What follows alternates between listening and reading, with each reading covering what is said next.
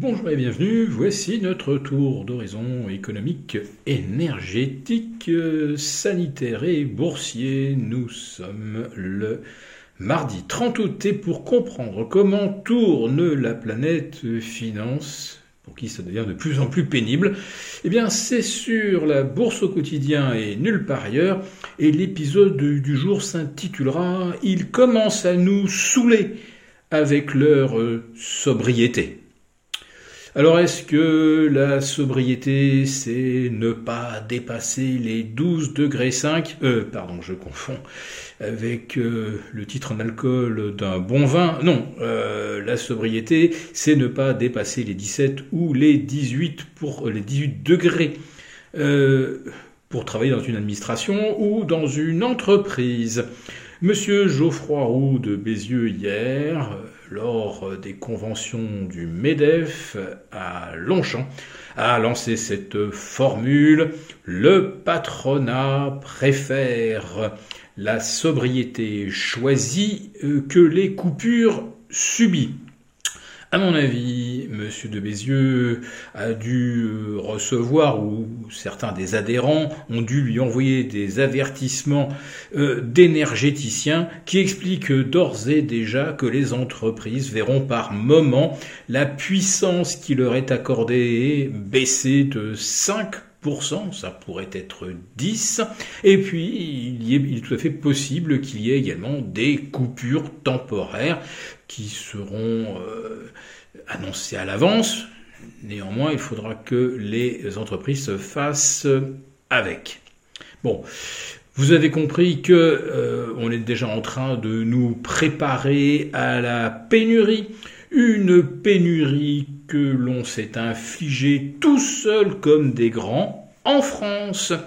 D'abord en fermant Fessenheim avant que Flamanville ne soit opérationnel, puis ensuite en euh, ne mettant pas le paquet pour la maintenance des centrales euh, nucléaires. Et hier, toujours aux conventions du MEDEF, euh, monsieur Jean-Bernard Lévy le patron euh, d'EDF a expliqué un petit peu pourquoi. Comme M. Macron avait annoncé euh, dès 2020 qu'il y aurait jusqu'à 14 réacteurs fermés d'ici 2035, eh bien EDF, lorsqu'il fallait faire des réparations, s'est dit après tout, ben c'est peut-être pas le moment d'embaucher du monde ou de faire des frais. Euh, sur des euh, réacteurs qu'on va devoir fermer d'ici 3 ou 4 ans. Sauf que les problèmes de corrosion se sont généralisés, et pas sur les anciennes centrales comme Fessenheim. Non, les vieux réacteurs continuent de rendre de bons et loyaux services. Ce sont les plus récents, ceux qui ont été achevés juste avant l'an 2000, et où on découvre des problèmes de corrosion auxquels on ne s'attendait pas du tout. Néanmoins, ça tombe au plus mauvais moment, euh, celui où on aura besoin euh, d'énergie électrique pour compenser le manque de gaz ou le coût du pétrole, et on n'est toujours évidemment pas euh, à niveau en ce qui concerne le renouvelable, l'éolien et le photovoltaïque. Vous savez ce que je pense évidemment de l'éolien, de ces centaines, voire milliers de tonnes de béton au pied de chaque mât avec des pales qui des fois arrêtent complètement de tourner lorsque les conditions sont anticycloniques, sans compter que euh, l'essentiel euh, des pales ne se recycle pas lorsqu'une éolienne est en fin de vie. Voilà. Donc, euh, on n'aura pas assez de courant pour tout le monde. On a commencé maintenant à le comprendre.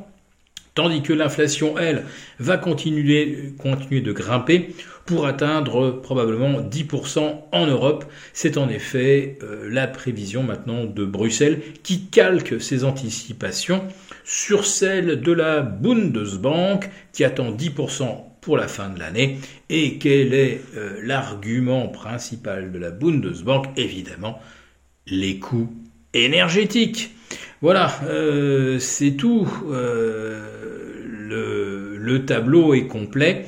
Le serpent se mord la queue, l'énergie, l'énergie, l'énergie, eh bien, on s'en est privé en lançant les sanctions contre la Russie. Et on ne fait pas machine arrière, on ne fera pas machine arrière en Europe, alors que figurez-vous que le Japon, lui, a recommencé euh, à importer du pétrole russe. Et euh, le saviez-vous Mais les États-Unis ont continué également de commercer avec la Russie, puisque pas moins de 6000 navires en provenance de la Russie, alors ils contiennent un peu tout ce que vous voulez, du gaz, du pétrole, pourquoi pas, euh, tout ça donc continue de circuler. Il n'y a que les Européens qui, eux, décident d'aller au bout des recommandations imposées par les États-Unis qui eux-mêmes ne s'appliquent pas les, enfin qui eux-mêmes n'appliquent pas les sanctions qu'ils nous imposent de faire. Oui, ce monde vraiment, ça commence à nous euh, saouler. Et euh, quand on parle de sobriété, on se demande vraiment ce que nos dirigeants ont bu le jour où ils ont accepté de s'aligner sur les États-Unis vis-à-vis de la Russie.